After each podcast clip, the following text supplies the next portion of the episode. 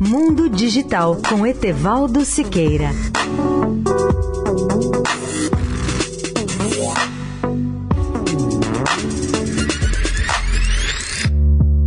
Olá, amigos da Eldorado. Um dos maiores avanços tecnológicos deste século XXI começa a se desenhar a partir do anúncio aqui em Las Vegas do Sistema 1 da IBM de computação quântica, ou seja, o primeiro sistema que poderá ter aplicações práticas revolucionárias nessa área da chamada computação quântica. Os futuros computadores dessa tecnologia serão projetados para um dia enfrentar problemas que são hoje considerados muito complexos e exponenciais para para serem processados pela computação clássica. As futuras aplicações da computação quântica podem incluir novas formas de modelar dados financeiros e de isolar fatores de riscos globais principais para fazer melhores investimentos em toda a escala, nacional ou internacional, ou para encontrar o caminho ideal entre sistemas globais para uma logística ultramoderna e otimizar a frota de operações de entregas. Na realidade, a IBM não está lançando um produto comercial amadurecido, mas mostrando um caminho que pela primeira vez sai fora dos limites dos laboratórios de pesquisa.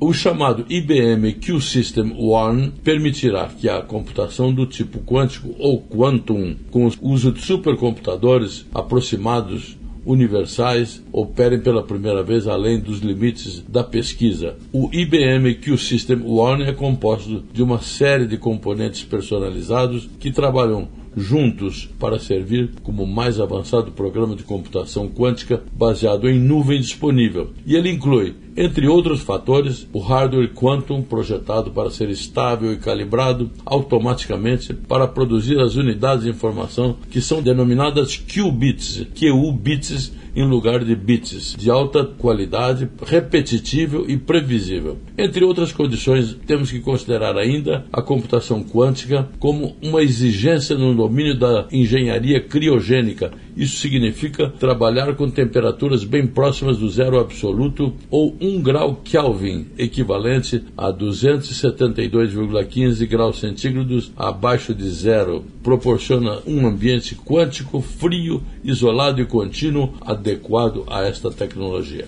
Voltaremos muitas vezes a falar dos novos avanços da computação quântica.